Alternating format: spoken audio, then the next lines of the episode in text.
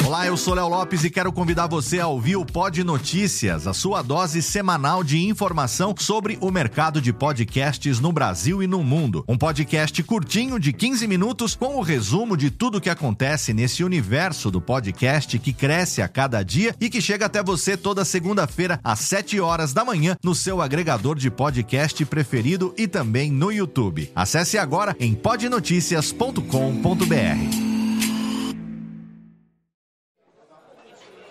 Ô amigo!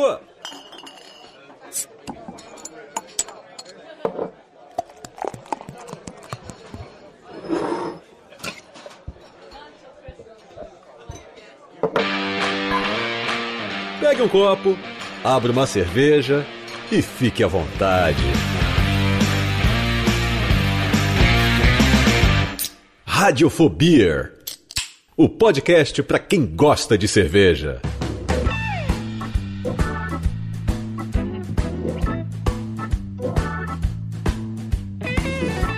Saudações, ouvinte cervejeiro, ouvinte cervejista. Eu sou Léo Lopes e tá no ar pela Radiofobia Podcast Network. Mais um episódio do podcast para quem gosta de cerveja. Mais um episódio do seu Radiofobia. Sim, Rubens e Jorge, batam as palminhas para esquentar a mãozinha nesse frio lazarex que tá aqui no alto da montanha, os anões não sabem se seguram a cerveja ou se batem palmas nesse frio. E nós estamos aqui para mais um episódio desse programa totalmente delicinha.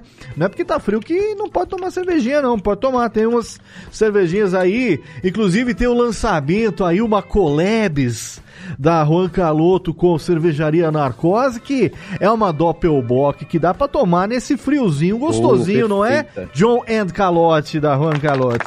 Salve, pessoal. pessoal. Beleza? Essa daí, o Doppelbock ficou boa, hein? No friozinho. Aí, vou, vou, abrir uma hoje. semana, semana passada, anterior à, à publicação desse programa aqui, fez um frio aqui na Serra que bateu menos dois na madruga. E Ai. Pede uma, uma bebidinha que dá aquele calorzinho interior, né? Então, a gente dá aquele calorzinho interior, é meio pleonástico, mas é, é, isso mesmo que acontece. É aquela famosa aquece peito. Né? Aquece peito, exatamente. E nós estamos aqui para mais um episódio do Radiofobia. Hoje, John e Calote lá, diretamente das na, quase nababescas instalações que nunca termina, dessa obra infinita das novas séries dos bandoleiros lá, que daqui a pouco vai estar com tudo, com, os, com as, as, casas de pau a pique lá na, na, no covil dos bandoleiros. Mas nós temos hoje uma convidada especial para falar falar de um tema que é muito importante para quem fabrica cerveja, porque afinal de contas não basta fabricar cerveja, tem que aprender a vender cerveja também, né, Calotinho? Exatamente, exatamente. Diretamente do Rio de Janeiro aqui temos nossa grande convidada. A gente é, a gente estava conversando sobre o tema, né? E assim, tem uma máxima que a gente ouve muito no mercado faz tempo, que assim, fazer cerveja é fácil. O difícil é vender cerveja. Daí é, a, a, nossa convidada chegou assim para profissionalizar a galera, jogar uma luz nesse tema. Ela, ela cunhou o termo marketing cervejeiro e já formou muitos alunos nos cursos que ela, que ela, que ela dá de comunicação, de estratégia para esse negócio lindo que é a cerveja artesanal, né? E seja muito bem-vinda, Érica Barbosa, do Instituto Marketing Cervejeiro. Oi, Érica, bem-vinda! Obrigada. Oi, pessoal. Instituto Marketing Cervejeiro, explica pra gente, Érica, antes de qualquer coisa, é, qual, como que nasceu essa ideia, né? Quem, quem é você? Qual sua formação? Será que é em marketing ou não? Não sabemos. e o que, que você faz? O que, que levou você a, a fazer ou a, formar, a fundar um instituto é, especializado em marketing cervejeiro? Bom, minha formação é sim em marketing, ah, sendo que. Adivinhei, hein? Mas eu vim do ramo automotivo. Olha aí. É, bem diferente. E aí em 2014 eu comecei a fazer freela num bar para ajudar a pagar as contas, né? Porque certo. eu pagava minha pós-graduação em marketing digital e meu salário era baixo na época, então comecei a fazer atendimento em bar nos finais de semana. Uhum. E, e, aí eu acabei virando bartender, fui treinada lá para fazer os coquetéis da casa e servia chopp. Comecei a me inteirar mais sobre cerveja artesanal, que Isso eu já no Rio. degustava. No Rio. Isso, aqui no Rio de Janeiro. Uhum. E desde 2010 eu já apreciava cerveja artesanal, só que esse trabalho me forçou a estudar cerveja, porque eu tinha que saber explicar os estilos. Claro. E isso acabou me, me trazendo uma paixão muito grande pela cerveja, a ponto de eu querer me profissionalizar e trabalhar com cerveja artesanal, mas aproveitando a formação acadêmica que eu já tinha. Uhum. Tipo, vou levar essa bagagem para essa coisa boa aqui que eu tô tomando. Sim. É, na realidade, ela viu certeza. como comunicação de cervejaria era uma coisa bem ruim. assim, meu, esse... falou, esse pessoal tá precisando de umas aulinhas. É, na época a gente não tinha tantas referências tão boas assim, né? O mercado ainda tava meio. É, 2014 é, aqui no Rio de Janeiro foi justamente quando começou o boom e muitas marcas surgiram. Algumas se solidificaram e estão aí até hoje fazendo sucesso, mas muitas também já não existem mais. E nessa época eu resolvi fazer o curso de sommelier de cervejas, primeiro porque não existia um curso que juntasse marketing e cerveja, nem comunicação e cerveja, né? Então o atalho que eu achei foi primeiro aprender sobre a cerveja em si, fazendo o curso de sommelier, fui lá para Blumenau, é, participei da primeira turma da Escola Superior de Cerveja de Malte. E lá eu conheci um carioca que estava abrindo um e-commerce cervejeiro que precisasse de alguém que entendesse tanto de marketing digital quanto de cerveja. Juntasse essas pontas. É.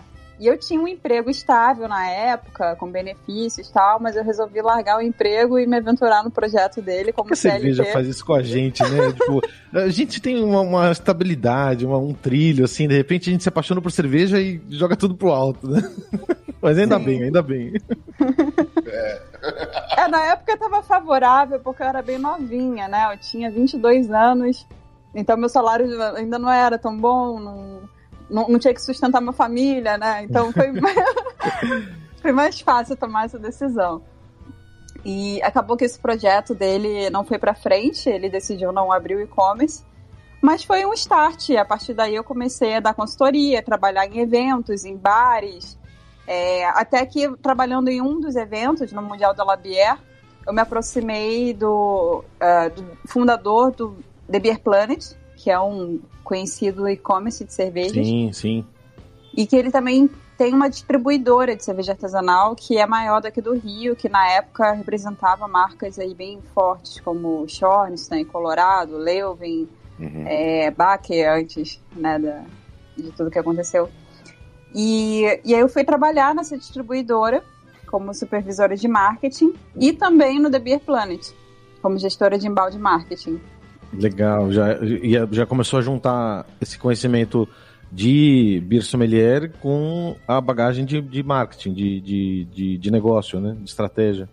Sim, sim. O que antes estava mais num nível de observação, né? Porque como profissional de marketing, eu me sinto trabalhando o tempo todo, na verdade, porque eu fico avaliando todo sim. o consumo muito além do líquido.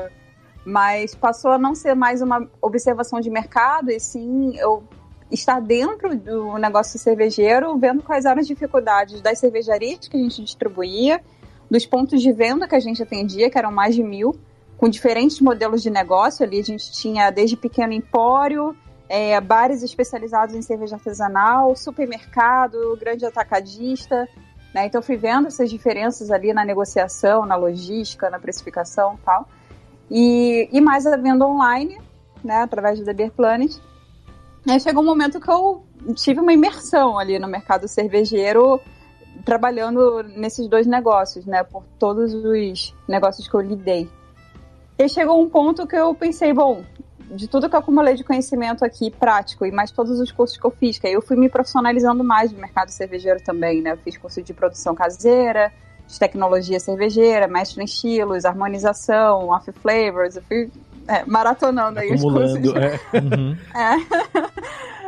E aí, somando todo esse conhecimento, como na época não, nunca tinha ouvido falar nesse termo marketing cervejeiro, pensei, bom, vou montar um, um negócio para tentar ajudar outros negócios cervejeiros que estão se sentindo aí perdidos em relação ao marketing. Que nem tem marketing esportivo, né? Tipo, você pegar um nicho e falar assim, deixa eu trabalhar as necessidades desse nicho aqui que, que ninguém tá olhando, né? Ou ou tá meio.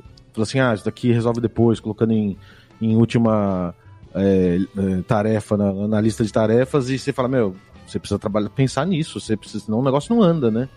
E, Exatamente. E às vezes até a gente já, já viu assim, sei lá, marcas que o pessoal contrata uma agência, que uma agência de publicidade, uma generalista, que não é de nicho, e a agência vai fazer o, o marketing daquele local. Ah, o cara tá preocupado com o marketing, né, da, da marca dele, a comunicação, mas não entende exatamente como que é o mercado, né? Porque tem muitas vezes que a agência ela tá olhando para o mercado mais geral, assim, para atender um consumidor mais homogêneo, vamos dizer assim, não um consumidor, um consumidor padrão, não um consumidor tão nichado quanto é o mercado de cerveja artesanal. E tem alguns detalhes que são fundamentais, né, para você conseguir se comunicar com esse público para poder atingir ele, se é a sua intenção, né, obviamente. Sim, é, vai desde a linguagem, por exemplo, nas mídias sociais, o texto descritivo da cerveja, é, dá para perceber quando é uma agência que não entende de cerveja, que não utiliza os termos cervejeiros, que não consegue descrever sensorialmente, até alguns equívocos em relação às imagens que são utilizadas. Já vi cervejaria criando jingle, que fica uma coisa assim, caricata que não é um caricato legal, que nem Juan Calhota, que tem um personagem. Viu, mas você sabe, Érica, eu vou te falar um negócio. A agência tem que acabar. Assim como o velho e o jovem, a agência tem que acabar. Porque com podcast é exatamente a mesma coisa, entendeu? A agência, a, a agência me lembra, sabe o que? Agência de marketing e publicidade. Me lembra o blog que a Rosana Herman tinha lá no início dos anos 2000, querido leitor, que o, o subtítulo era Especializado em Generalidades. Porque, assim, cê, sabe aquela coisa? Você entende, você entende um pouco de tudo, mas não entende muito de porra nenhuma. Então, a mesma coisa. A, o que tem de agência hoje em dia chegando, querendo saber essa coisa do podcast, todo mundo viu falar de podcast, né? Pra quem caiu de paraquedas agora, acha que podcast é aquilo que estão fazendo no YouTube. Aí a agência vem e fala assim: ah, meu Jeff pediu um podcast. Eu preciso de um estúdio para gravar um podcast com câmera, microfone. Querido, você sabe que isso não é podcast, né? E aí vem a mesma história. Isso que você tá me falando parece a mesma coisa, só muda a, o, o, o, o, nicho, só muda o setor. Eu imagino os jingles, jingles inesquecíveis, com Lula Vieira, passar vergonha. Essa... de não entender terminologia, de não entender o, o público, né? Não entender o público também, né? Muitas vezes a a marca, né, cervejeira se destina a um público específico. Você tem todo um trabalho que pode ser feito e precisa ser feito para ter uma eficiência de atingir esse público, né? E aí não tem como Sim. direcionar. Como que você. Você teve algum, algum tipo de benchmark, alguma, algum tipo de. É, eu usando o termo marqueteiro. Você teve algum tipo de, de, de, de, referência, digamos assim, se não no Brasil, mas em outro país, que te ajudou a, a montar, estruturar isso? Ou veio 100% da sua percepção e do estudo do, do da, da, tua é, experiência com os vários setores do, do mundo cervejeiro? Você criou ou você teve uma referência para te ajudar? Não, eu realmente criei do zero, só que no início o modelo de negócio era uma agência de consultoria, e é até em defesa da agência. É, aqui a gente fala de sacanagem, claro, não, mas é. Eu e acho tudo que eu posso falar humor. de agência porque meu sócio trabalhou muitos anos em agência e ele é publicitário. Tudo em nome do então, humor, hein? direito disso. Qualquer coisa, quem falou isso foi é Marcelo Calote é o nome. Né? Marcelo Belintani, vulgo Calote. Tá? Não eu posso só sou... renegar meu passado. Ele que escreveu a pauta, eu só sou o locutor burro aqui. Não, então, é, eu não acho que a agência tem que acabar, mas eu acho que é importante as agências irem para um caminho de especialização claro, em sim, algum nicho. É, sim, sim.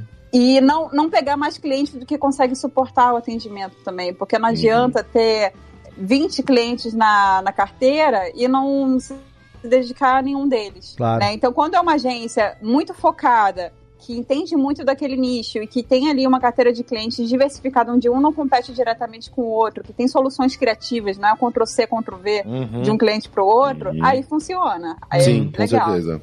É, e essa era a minha ideia no início, né? Ser uma agência nesse formato. E criei o curso Marketing de Cerveja, que foi 100% tirado da minha cabeça mesmo. Eu peguei os elementos que eu achava que seriam interessantes, baseado na minha percepção do mercado cervejeiro e na minha experiência de marketing, e fui uh, juntando os temas. Também contei com professores convidados que criaram alguns materiais que eu não tinha domínio na época. Então, por exemplo, é, para falar de imprensa, eu não sou jornalista, então convidei uma, uma sommelier de cervejas que é jornalista e que podia falar melhor do que eu. E então, somando a minha experiência com esses outros profissionais, a gente criou o material sem referência é, do, do exterior. É legal isso. Tanto que até hoje, quando eu converso com cervejeiros de outros países, eles acham o, o marketing cervejeiro inovador, porque não tem cursos assim Que como louco que eu isso, estruturei. Louco. É. Que louco. E desde o começo era, era, era assim, o público do, do curso era gente de cervejaria que estava assim, preocupado com o próprio negócio, falou assim, não, deixa eu me, me qualificar, ou tem gente de agência também que faz o curso, como é que é ah, o público dos alunos? O público principal realmente são ou empreendedores do mercado cervejeiro ou quem está querendo empreender. Aquele cervejeiro de panela que está querendo abrir uma cervejaria, ou alguém Legal. que tem algum dinheiro para investir e está querendo abrir um bar, né, algum outro Uhum. modelo de negócio que não seja cervejaria. Mas tem um percentual, sim, de profissionais de marketing ou de comunicação que querem atender ao mercado cervejeiro e fazem esse curso para ver como que se aplica essas estratégias para o mercado cervejeiro e já sai do curso já com networking, né? Ah, já é, conhece o pessoal ali da cerveja. E é legal esse lance É. da especialização das agências, assim, eu fico lembrando sempre de, do mercado farba, por exemplo, o mercado de, eh, de, de remédios e tudo mais, é tão específico que você fala assim, meu, uma agência que não atende, uma agência que não, não sabe desse mercado, não tem nem que se aventurar a atender uma, uma, um farma, né? O mercado imobiliário também, te- tem as peculiaridades de cada mercado, tem que ser muito respeitadas e se uma agência tenta ser muito generalista, ela acaba fazendo um trabalho raso, né? Por isso que é, é um caminho natural e importante acontecer de, é, de especialização, de falar assim, não, agora você é uma agência que cuida é, desse tipo de mercado, desse para não fazer as gafes, né? Para não, não fazer um, um Ctrl-C, Ctrl-V que nem você falou, né? Que é o, o, o sei lá, o que acontece pra caramba numa, num primeiro estágio, né? A galera assim, opa, vou pegar um cliente aqui desse mercado, desse, do outro, do outro, e daí acaba não fazendo um trabalho é, tailor-made, né? Eu, eu vou soltar vários anglicismos que estavam guardados na minha cabeça. Nossa, o anglicismo eu adoro, cara. Mas é legal isso, É, essa porque eu- especialização. Sim. Até porque o mercado mudou, né? As pessoas hoje querem consumir conteúdo de qualidade nas redes sociais. Então, ou elas seguem uma marca por, questão de entretenimento, ou porque querem aprender alguma coisa, né? Querem acompanhar as novidades. Então, se, se é um perfil que tem cara de panfleto, que só tá querendo vender o tempo todo, e nunca Uhum. ensina nada, e nunca entretém, acaba não atraindo as pessoas, não gera engajamento, não gera atração. Né? Então não adianta também ter um número alto de seguidores e curtidas, que são métricas de vaidade, e não converter isso em vendas depois. É, então acho que o grande diferencial de uma pessoa que entende do mercado cervejeiro e também de marketing é conseguir criar estratégias e conteúdos que criam uma conexão com o público. É verdade. E, e é legal é, esse, negócio do que você falou do público, da galera, antes de empreender, já se preparar, isso é importantíssimo, porque é muito triste ver voos de galinha, né? A galera, assim, é, às vezes por modo, é, por, por, por moda, que nem, sei lá, uma pal- paleteria mexicana, a galera vira e fala assim, ah, vou, vou abrir um bar de cerveja artesanal, ou vou montar uma fábrica. A, a gente, é, com pesar, viu muitas marcas desaparecendo é, desde que a gente começou, e não faz tanto tempo assim, e você fala assim, puta, que pena, essa pessoa não continuou, aquela lá não deu, esse bar fechou, teve que passar o ponto, umas coisas assim, tirando pandemia, né, que daí é uma coisa extra.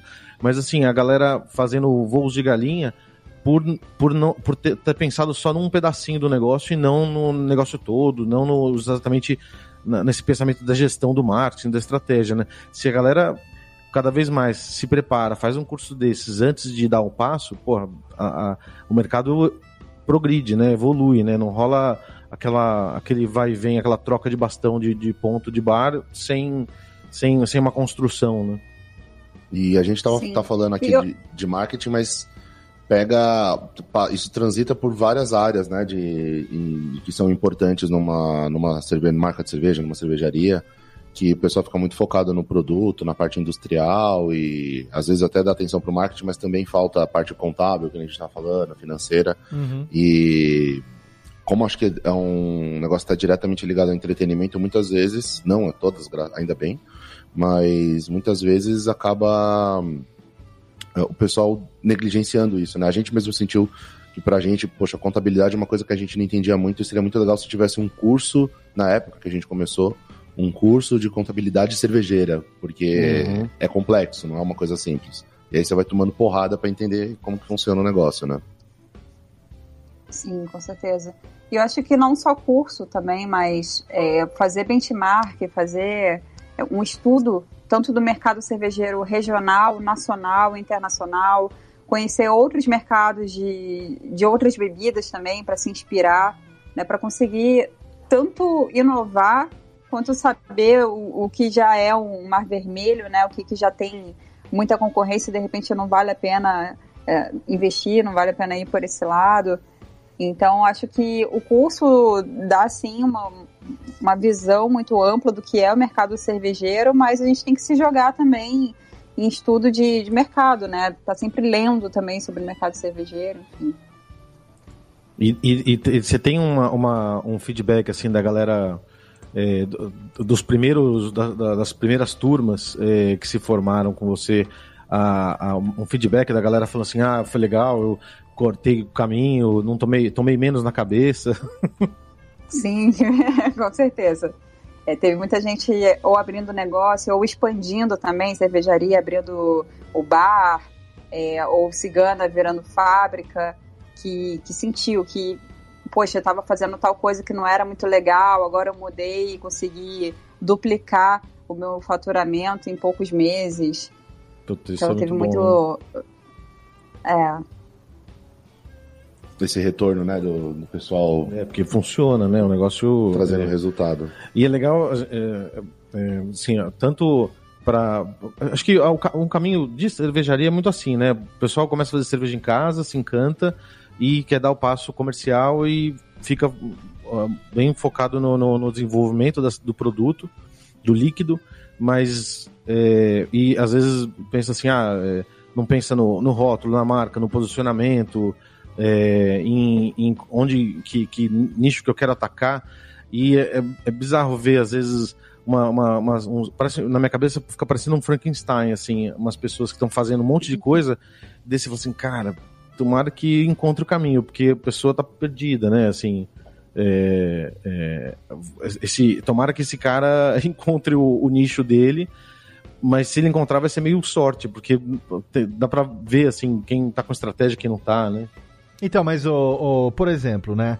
Vocês começaram lá, fizeram lá uma, uma abraçagem, sei lá, 2 mil litros no começo, né? Não foi? 2 mil litros, a campanha. Não, nossa, foi por uma campanha de crowdfunding. Campanha do crowdfunding e tal. Então vamos supor que o, o, cara que está começando, né? Ele está começando pequeno, ele é home brewing, depois ele, sabe, começa no boca a boca. Começa a distribuir para os amigos. Tem um cara lá que tem um, uma tap house, o cara que tem um bar, e aí vai no boca a boca. Hoje já tem, enfim, associação, tem os, os grupos, pessoal que um vai espalhando pro outro e tal, não sei o quê.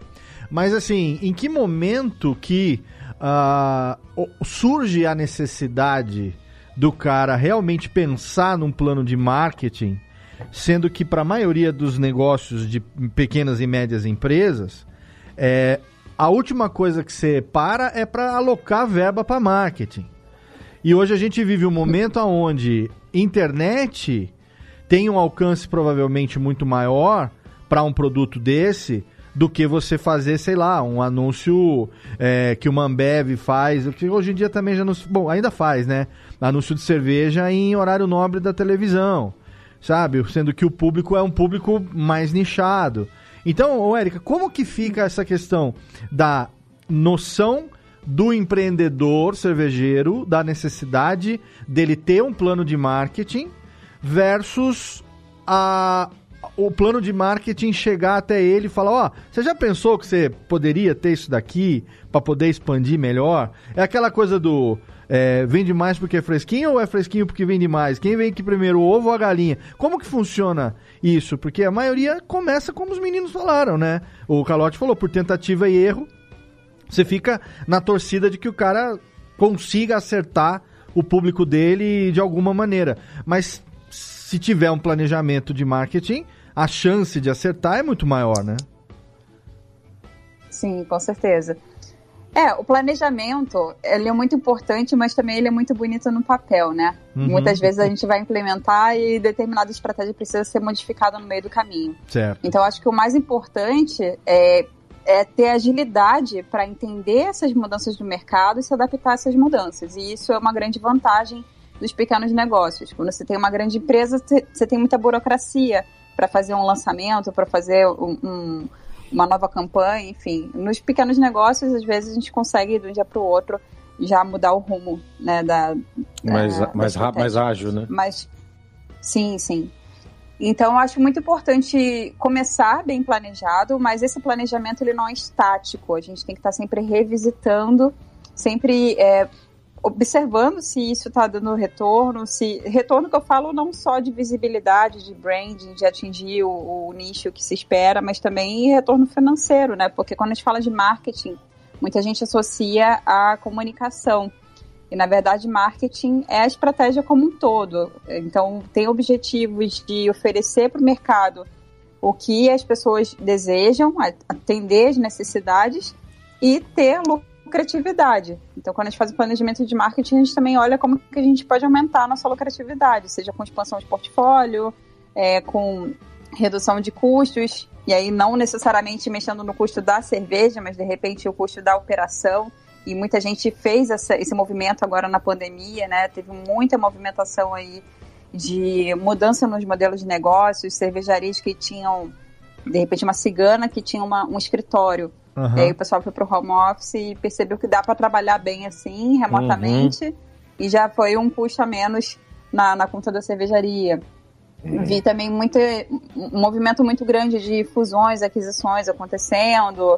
de repente, uma cigana que tinha uma, escritório aí o pessoal foi pro home office e percebeu que dá para a. É, abrindo produção de cervejaria cigana também.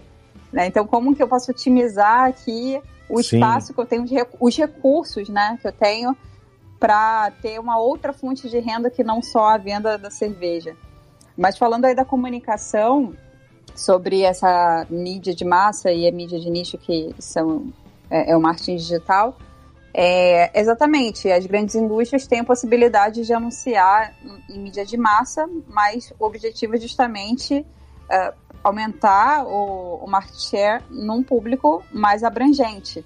Quando a gente fala de cerveja artesanal, que é algo bem nichado, né? A gente está falando com nicho de mercado, é, não faz muito sentido a gente pagar tão caro por uma publicidade numa, num canal aberto uhum. para falar com um público muito grande que muitas vezes não vai entender a proposta da, da, cerveja e não vai consumir por esse meio. Então, eu acredito muito, sim, que a gente tem que uh, apresentar a cerveja artesanal para um público novo, mas existem outros caminhos como degustação, né, parcerias com eventos.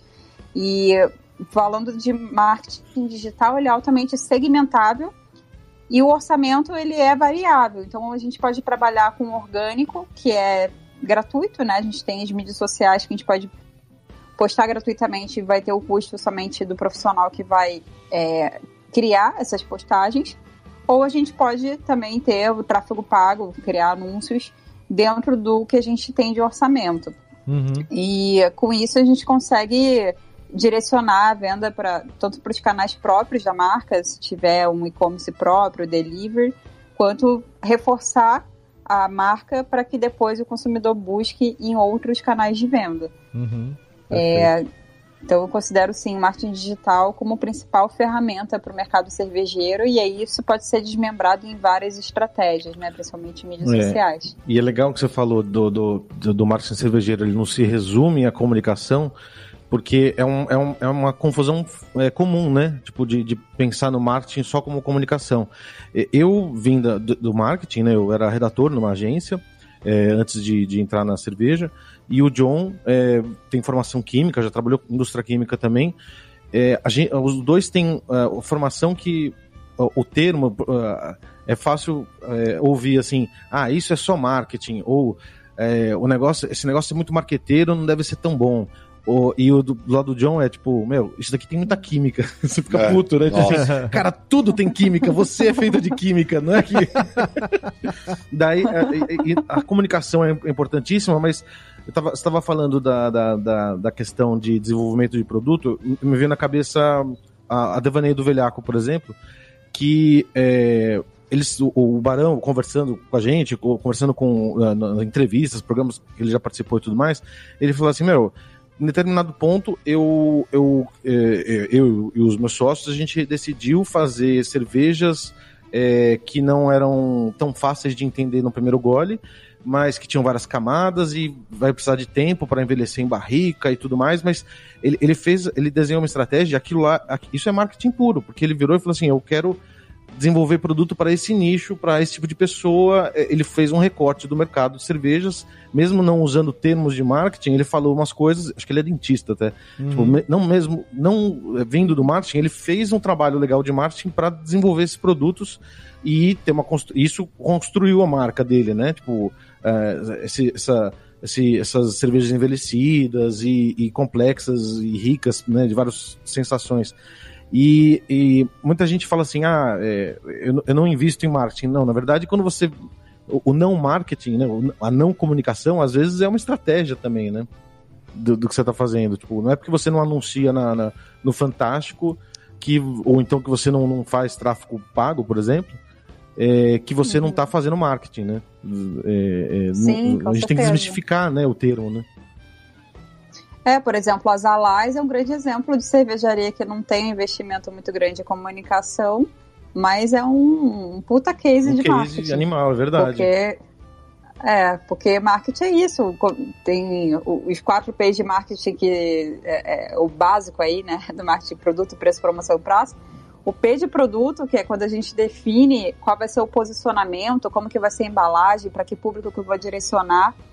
É justamente esse o grande diferencial né, da marca. Então, é, no caso ali das Alás, que tem esse conceito de utilizar adições de insumos que são cultivados na fazenda, e aí tem as cestas Alás com produtos que também são feitos na fazenda, e tem essa sazonalidade, sempre lançando coisas diferentes tudo isso é estratégia de, de branding, de produto. É estratégia pura, uhum. é. Sim. Né? E, e é legal é, pensar nesse tema, porque é importantíssimo para o mercado, é claro, mas é muito legal do lado do consumidor a gente conseguir, é, nós como consumidores, a gente conseguir identificar essas coisas e valorizar, né? É, até para rolar um consumo mais consciente, assim. É, não é que você vai ser fisgado por uma, por uma embalagem bonitinha e eu, eu, meu tio comentou, eu falei no meu tio no podcast passado, lembrei que ele falou também.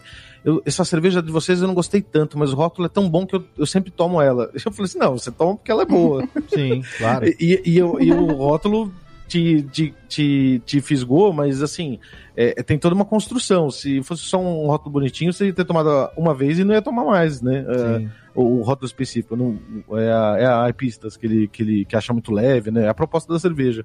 Mas é muito louco, porque uhum. é, o pessoal, assim, como, pensando em marketing, como consumidor, se consegue ter um consumo consciente, reconhecer é, comunicação boa, comunicação franca, é, ou se identificar, tipo, putz, essa estratégia me fisga, porque eu quero produtos assim, né? Eu quero essa conveniência aqui, uhum. o assado, tipo, é, é, bem legal isso. E tem muito essa visão pejorativa, né? De assim, ah, poxa, é, marketing, você está querendo empurrar alguma coisa, você está usando de estratégia para empurrar um produto no seu uhum. cliente, ou eles estão querendo empurrar. E não, não necessariamente é isso. Existe marketing ruim, e, como tudo, tem o ruim e tem o bom, né? É. É, se você não tem. É, isso é uma questão até histórica. Aham. Uhum. Porque se, se a gente olhar o marketing quando surgiu na época do Fordismo, que você podia ter o carro que quisesse desde que fosse preto, né? o consumidor não tinha poder de escolha. As indústrias produziam o que elas queriam e o papel do marketing era empurrar para o consumidor, criar é. propagandas que gerassem desejo de compra. E aí, com a evolução, isso foi chamado marketing 1.0, né? Aí lá para 1990 veio o marketing 2.0, que já começou a ter propagandas mais focadas em emoção, porque já tinha ali mais competitividade dos produtos, o consumidor começou a ficar mais consciente das suas escolhas. E mais recentemente a gente teve o marketing 3.0 e agora a gente está no, no 4 indo para o 5.0, que são consumidores altamente conscientes, que tem uh, uma grande competitividade entre as indústrias, então você consegue escolher não só pelo, pela funcionalidade de um produto, mas também pelos valores, é, pela uhum. identificação com a marca. Uhum. Então, quando eu uhum. falo de cerveja artesanal, claro que o sabor importa muito, mas é, a proposta do rótulo, o conceito da marca, como que ela se comunica, como que ela cria essa conexão com o público, tudo isso influencia demais na nossa escolha, assim como os valores também. É verdade. A gente viu isso acontecendo aí em 2020, né? Várias cervejarias se posicionando em relação a, a questões políticas e é, várias questões que estão sendo colocadas em pauta que estão até é, segmentando um pouco quem vai consumir cervejaria A, B ou C. Uhum. É, e, é fundamental na escolha, né? Sim. E aí a gente, quando fala do 4.0, é enxergar o consumidor como alguém que tem uh, coração, mente e espírito, né? Uhum. Que a gente vai criar um relacionamento com esse consumidor e atingir uh, essa conexão de valores através do meio digital. E quando a gente fala do 5.0 é quando entra a inteligência artificial aí na parada, né? Que já uhum. é um pouco avançado para o mercado cervejeiro, porque eu não vejo muita gente investindo nisso ainda mas é uma tendência a gente cada vez mais utilizar dados de acesso para personalizar a experiência de compra. Agora... Então, assim como a gente já tem, por exemplo, no e-commerce, a gente vai hum. comprar uma cerveja e aparecem cervejas sugeridas ali por estilo, pelo histórico de compra, né? A tendência é que isso seja expandido para outros canais também. É, eu lembro que quando eu comecei a consumir cerveja artesanal e voltei aqui para Serra Negra, até já comentei aqui de um, de um lugar onde a gente comprava cerveja aqui. É, tinha, não sei lá, o, o, o, ele tinha uns 150, 200 rótulos mais ou menos. Não era um lugar muito grande, mas aqui na região era o maior que tinha, né? E eu comecei a ter contato com novas cervejas, porque até um primeiro momento a gente pegava muita marca internacional. E aí depois você começa a descobrir que tem muita cerveja nacional também. Das cervejas nacionais, num primeiro momento, como leigo, o que chamava a atenção era que muitas se posicionavam de uma maneira, digamos, característica, como o fato, a, a própria Juan Caloto hoje faz, de você ter ali um universo, de você ter um storytelling, né? De você ter os rótulos conversando entre si. Então você tem ali o Juan Caloto que viajou, voltou para a terra dele, encontrou o bandido fulano, não sei o quê, e você tem essa coisa do storytelling. Existem outras marcas, você citou aí posicionamento político, a gente tem a Implicantes, né, que também se posiciona como a cerveja, cervejaria negra, a gente Sim. tem é, outras marcas também que trazem essa coisa da caricatura no rótulo, né, e, e assim, que são maneiras de você ampliar, digamos, é, o mundo do sabor para uma coisa mais lúdica também. E que para mim funcionava como uma forma, no começo, de identificar aquela marca. Né, de, chegou um rótulo novo daquela marca, então você sabe, ah, aquela marca da caricatura, aquela marca que, que é, como o caso, por exemplo, da, da Colorado, né, levantando é, uhum coisas brasileiras, como a rapadura, como o café uhum. e não sei o quê.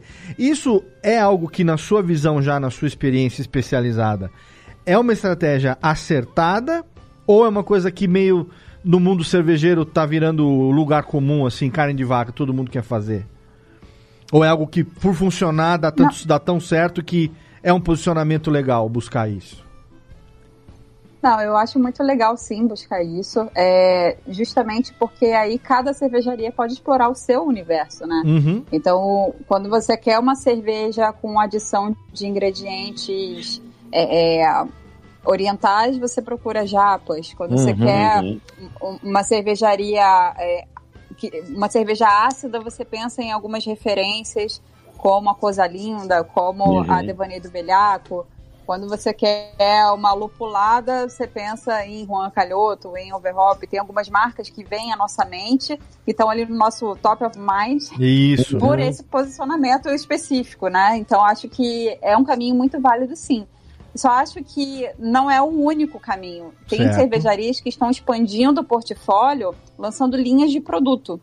Como, por exemplo, a Dádiva. Uhum. Né? Então, a, a Dádiva, lá no início, tinha uma certa é, cara, digamos assim, né, em relação aos estilos uhum. e, e, rótulos, e foi lançando linhas de produto, linha de cervejas envelhecidas em barril, é, linha mais de clássicos, acessível. Né? Eles, eles com uma linha é, de, de clássicos, clássicos legal, né? Esse é bem legal essa daí. Sim. Aí teve cerveja sem álcool, sem glúten.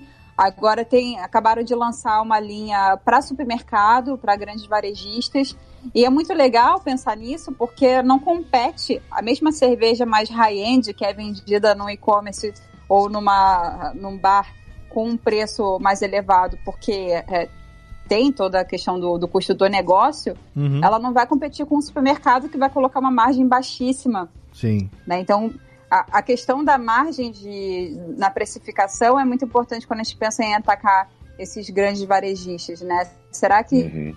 Eu, eu, entrando nesse grande varejista com essa mesma cerveja, eu não vou, de repente, brigar com aquele ponto de venda que já é meu parceiro? Será que eu não vou perder os meus clientes dali? A pessoa não vai comprar no supermercado bem mais barato? Então, ter essa estratégia de ter portfólio diversificado com linhas de produtos diferentes, onde cada linha tem uma precificação, tem um tipo de rótulo, tem um conceito, um público diferente, uhum. pode ser uma boa saída. Assim como produzir outras bebidas além de cerveja, né? Como Sim. é um caminho também que muitos estão seguindo, lançando é, gin, hard seltzer, é, drink enlatado, vinho, Há um tempo então, atrás tá, até Sidra, tá tendo... né? Rolou um, um movimento que acabou, acho que não Sim, pegando tanto Cidra. aqui no Brasil, pegou um pouco mais fora, né? Uhum. Sim.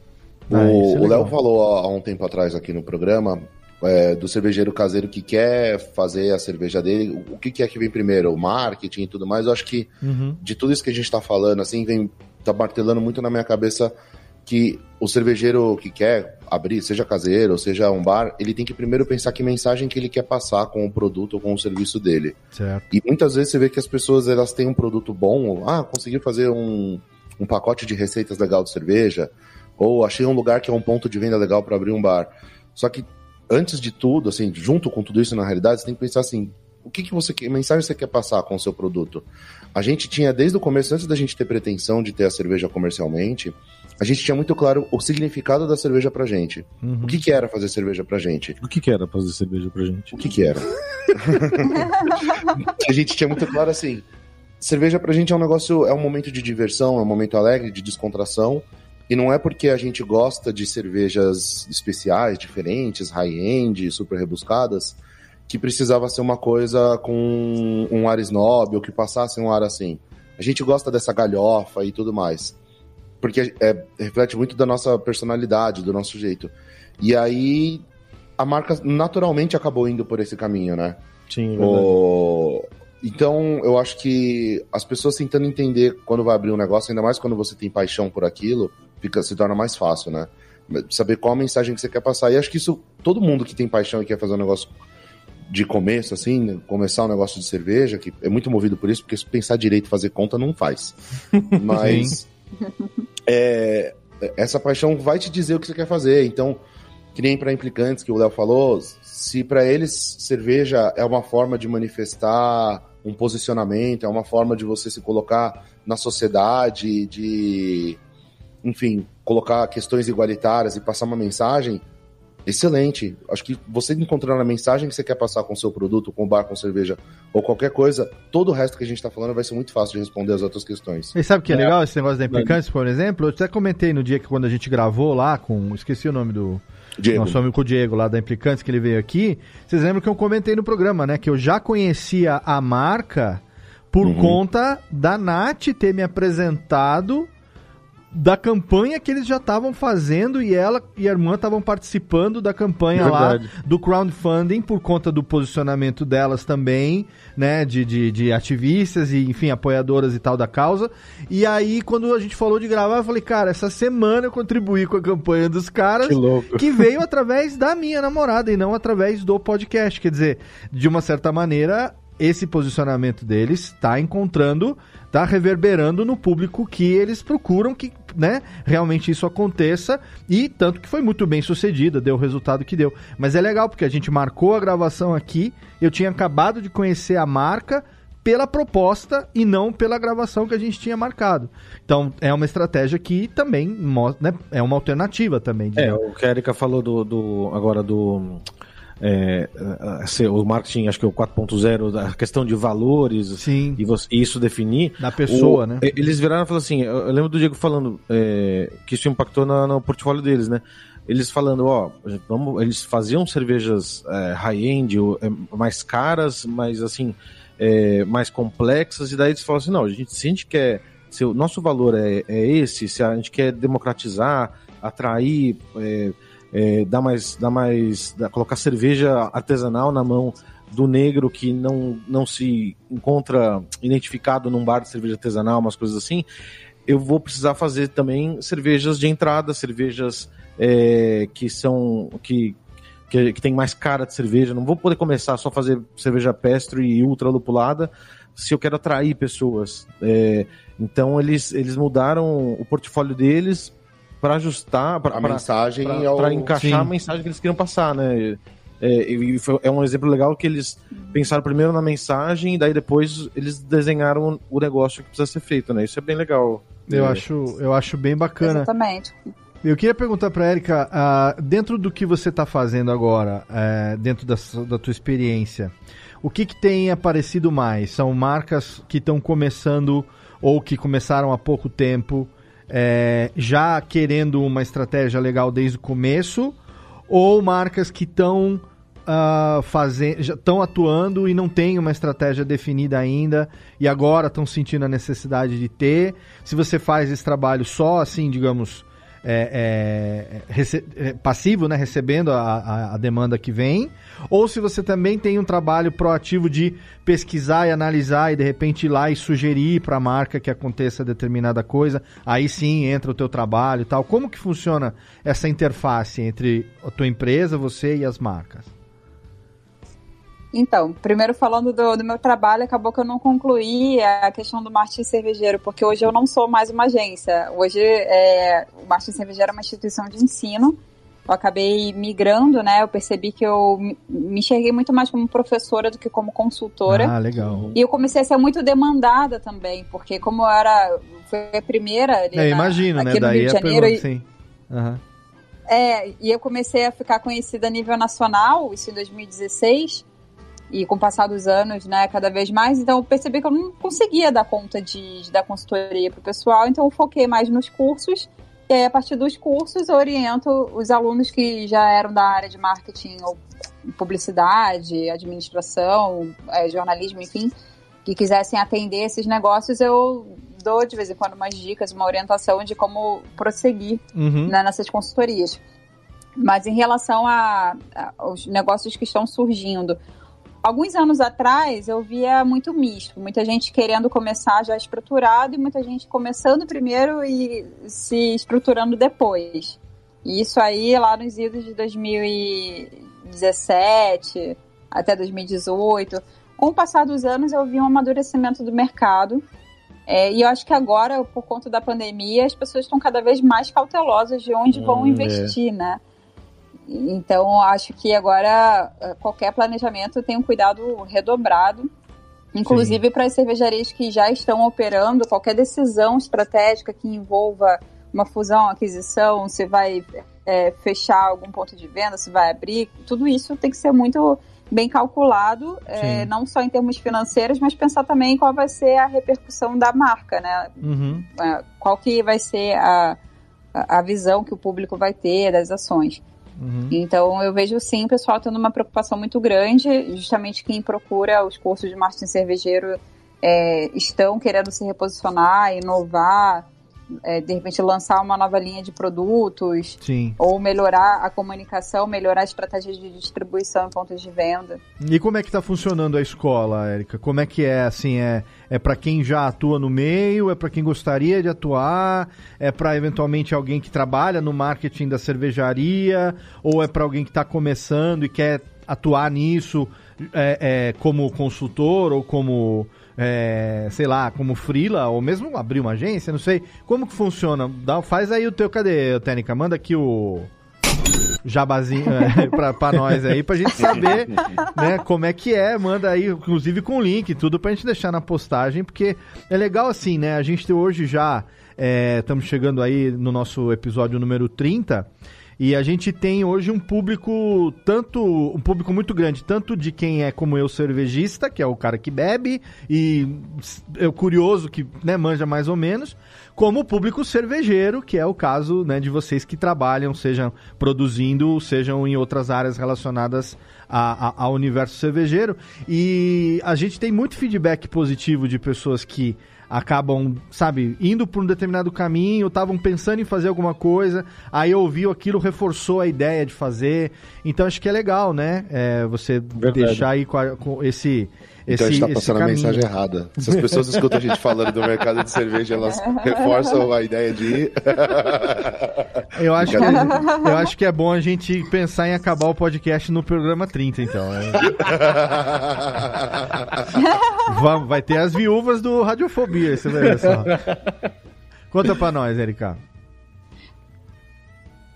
É, bom, em relação a quem pode procurar quem pode procurar os cursos de marketing cervejeiro é como eu falei, tanto quem já empreende no mercado ou quem está querendo empreender, quem já trabalha na área de marketing do mercado cervejeiro está querendo é, melhorar o seu trabalho, ou quem é, é apreciador de cerveja artesanal e está querendo trabalhar nesse mercado, nessa área de, de marketing, já tem alguma formação em marketing, que é da consultoria, porque tem cursos variados. O mais completo, que é o marketing de cerveja, ele tem 45 horas, e aí engloba desde posicionamento estratégico, planejamento, branding, até marketing digital, influenciadores digitais, assessoria de imprensa, é, rótulos. Então ele é mais completo, mas tem cursos menores também, como o de marketing digital para negócios cervejeiros. Tem o de redação publicitária cervejeira, que é o mais recente, que eu ensino técnicas de escrita sobre a, o texto descritivo de cerveja para você aplicar esse texto no e-commerce, no delivery e conseguir é, tornar essa comunicação mais assertiva. E tem gente, por exemplo, que é sommelier de cervejas, que gosta de mídias sociais, que já tem afinidade e que procura o curso de marketing digital para passar a trabalhar com, como consultor de cervejarias, né, fazendo as postagens, fazendo gerenciamento das mídias sociais de cervejarias. Sim. Esse e daí de, de redação. Link, né, o site é. Ah, é. Fala, fala, desculpa, eu te interrompi. Continua.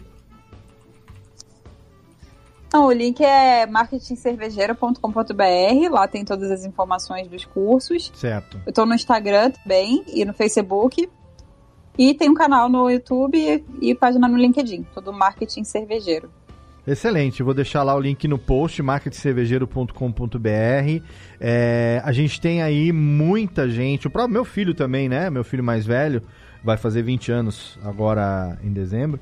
Ele trabalha comigo, trabalha na empresa já como editor e está terminando a faculdade de marketing digital, né? Então, tipo, é um caminho, assim, claro que tá fazendo marketing digital até para poder ajudar o pai aqui nas demandas da empresa e tudo mais, mas nada impede que ele também aumente a renda dele como freela atuando, né? Porque tá trabalhando de casa, já tem, já Sim. é uma geração que já vem nessa facilidade, né, do, do não é do home office, né? Como é que fala? É do. Tem outra palavra que usa em vez de home office agora, que é mais.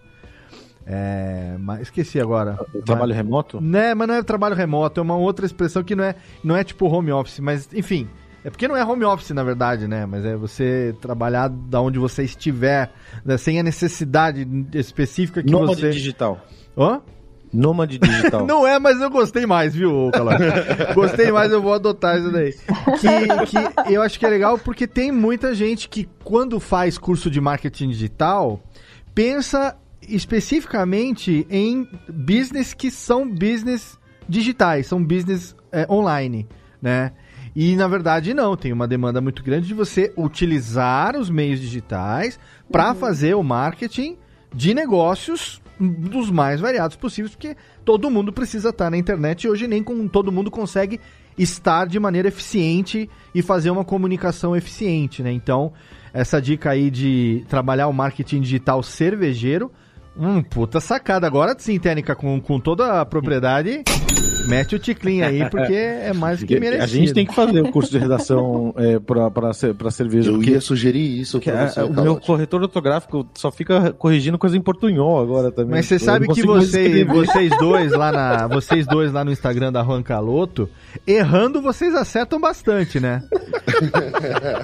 Vocês sabem, né? É verdade. Tem... Inclusive, vocês são case do curso, tá? Olha aí. Ô, louco, ah, louco. Ó, tô falando. Uma... Cadê? Uma, um módulo em portunhol da redação Ó, vou falar, se os caras vão ficar nojento. Tem que dar um tabete na orelha Mais de cada nojento. um aqui, ó. Mais nojento Olha, vocês ainda. mandam muito bem. Tá vendo? Quando Eu tô falo falando. de, de tom de voz da marca, de encontrar sua linguagem própria e tal, eu falo da Ronca. Os caras errando, eles acertam mais do que eles imaginam. Mas sabe o é que, o que é segredo do portunhol. Mas isso é mérito, sabe o quê? Vocês- é mérito que Roncaloto tem bons parceiros que acreditam na marca. Que nem que fica pagando os micos lá, que nem Bia que fica fazendo cosplay de, de sol. sei- aí é, coloca como a Pri, como. Entendeu? Taiga Casarini. A Ju, a Ju, é, essa mulherada que levanta a bandeira da Roncaloto aí. Eu vou falar pra você, viu, é. É, esses caras eu vou falar pra você, viu? E, é, Não estamos sozinhos. né? não, não, só tem maluco nessa porra. Nossa, que legal, Erika. E assim, é, as perspectivas, né? São, são legais, tem aumentado a, a cada, a cada, sei lá, ano a ano a procura. Como é que você vê o crescimento do marketing cervejeiro desde que você começou lá em 2000, 2014, 2016, consolidando, agora aí cinco anos depois? Como que você vê a evolução do, do, do negócio? Bom, primeiro fui evoluindo, é, indo pelo Brasil, né? Eu comecei aqui no Rio de Janeiro, comecei a ter procura em outras cidades, fui montando turmas presenciais em São Paulo, Brasília, Florianópolis, Porto Alegre.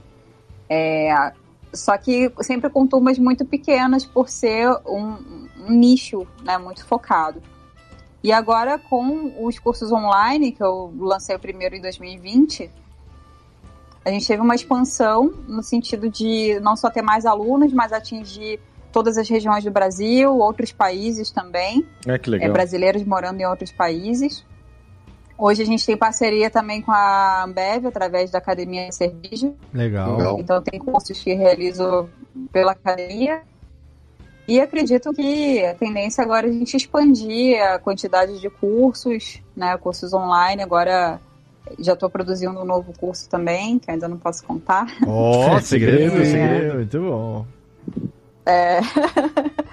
então tem novidades aí para a gente lançar e tá, tá indo por um caminho muito legal. Oh, que bom. Pô, que excelente. Então já vai esquentando as cadeirinhas lá, porque em breve um desses dois aí vai ter que sentar a bundica lá na, no curso, né? pra aprender, é Pra verdade. poder. é. Não, você fica. O, o, o corretor do, do calote é isso que ele falou já mesmo. Ele corrige tudo pra portunhol, já é uma tristeza. Quando ele, escrever normal. quando ele mas- escreve direito, o corretor fala: Não, você tá escrevendo certo. É da Roncaloto, tem que escrever errado aqui, querido, senão não funciona. Toda vez que eu escrevo com, já muda o M pra N, pra, pra portunhol. Pô, excelente. Meninos, tem mais alguma coisa que vocês querem puxar da nossa querida convidada? Senão a gente passa lá, reguita. Eu acho que a- a- ela, ela deu uma mensagem de otimismo para o mercado cervejeiro, hein? Que as coisas estão se profissionalizando cada vez mais. Legal. tá Eu acho muito legal isso. Eu acho muito legal. Eu acho muito legal, sabe por quê? É um mercado relativamente novo no Brasil, né? Que quando começou, É. na- há muito pouco tempo, era coisa dos, dos brother, né? Dos amigos fazendo pra se divertir, como foi o caso de vocês no começo também, Uhum. né? Continua sendo ainda hoje? Continua, mas profissionalmente falando. E a gente vê hoje o crescimento do mercado a ponto de, é, de ter um direcionamento adequado de é, comunicação, de linguagem. Eu acho isso muito legal. É, é, a gente tá vendo, viu o surgimento, está vendo o crescimento e o amadurecimento profissional de um mercado que começou por amadores, no sentido de não só de não ser profissional, mas aquela brincadeira, aquela aquela corruptela que é errada, mas do, do amador que ama o negócio, né? E não por isso é mal, é mal Uhum. feito.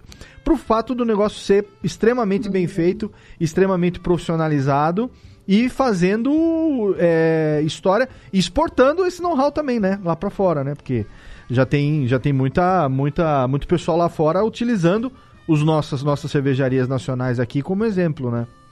Então, nossa, que, que demais, gente. Puta, inte- ó, estamos nos esperando a cada programa, um programa mais interessante. Puta que baralho, hein? Brincadeira. Vamos lá, então, Bom, gente. é, Fala, Eriquinha. só, só para fechar então essa visão, Por para não favor. parecer algo tão romântico, né? Ih, vai acabar com, com, assim, com é- otimismo. Acabou, acabou com a minha retórica de fim de É, programa aqui. Derrubou o locutor. Vamos ser no chão. Não, eu acho que o mercado está num momento assim que já passou por muitos aprendizados, nem que seja na dor. Né? Porque muitos negócios, infelizmente, fecharam já ah, antes ah, é, sim, da tem, pandemia. Tem essa também, é. é uhum. E agora, com a pandemia, mais negócios fecharam ainda. Sim, Mu sim. Muitos bares também. E acho que isso mostrou pra gente a importância é, de, de investimento e conhecimento em marketing pelo lado estratégico e de gestão, gestão uhum. financeira, né, de contabilidade, de, é, é, de finanças, enfim. E também o lado do branding, porque o que a gente viu das marcas que estão se solidificando e se mantendo no mercado, que inclusive estão crescendo em meio à pandemia, porque a gente viu aí várias cervejarias abrindo fábrica, é, expandindo o portfólio, investindo milhões até. Então, uhum. tem marcas crescendo sim, e eu acho que é esse lado otimista que eu vejo. Mas o que, que a gente pode aprender com, a, com esses negócios que estão crescendo? De duas, uma.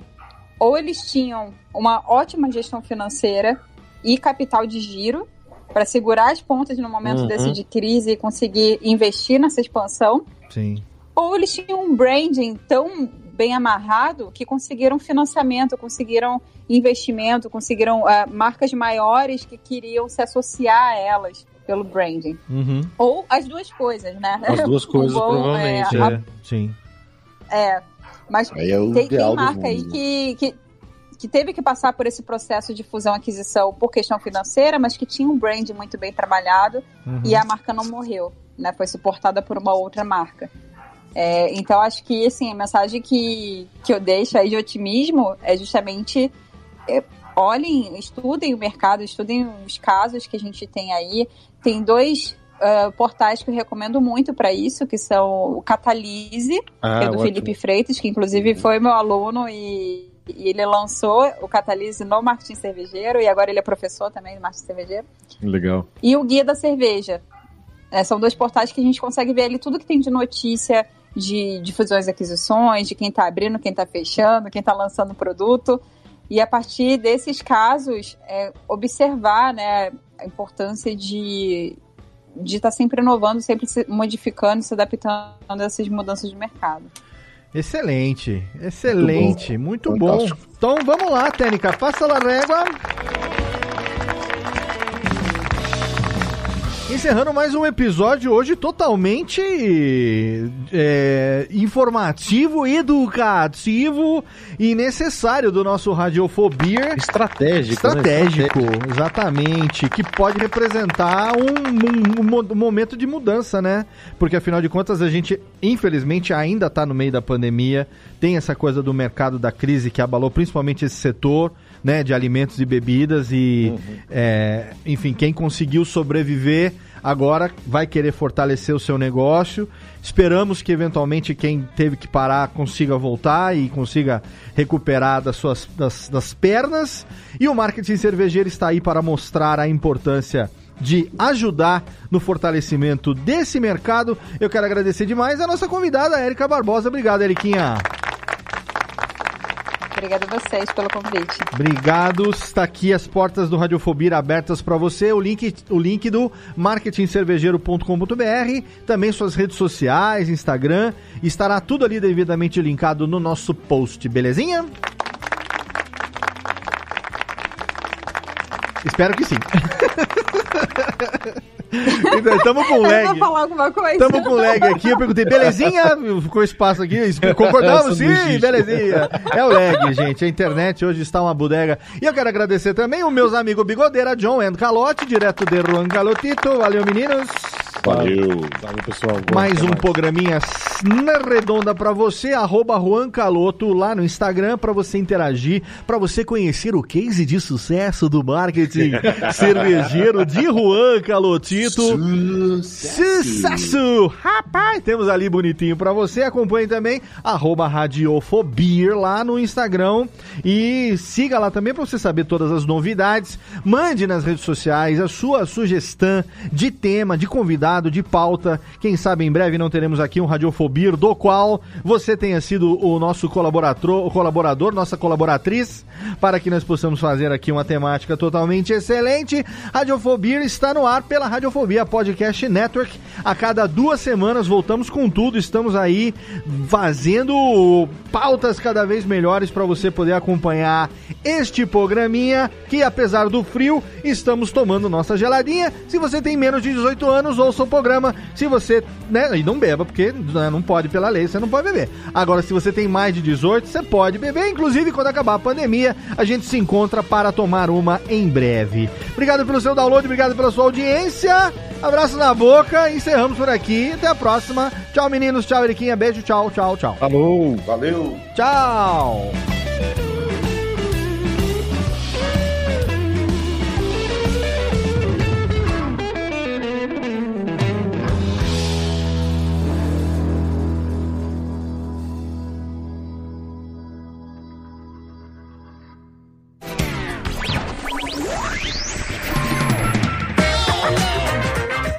Este podcast foi publicado pela Radiofobia Podcast Network.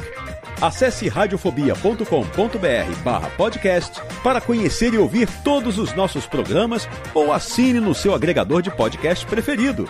Esperamos você no próximo episódio.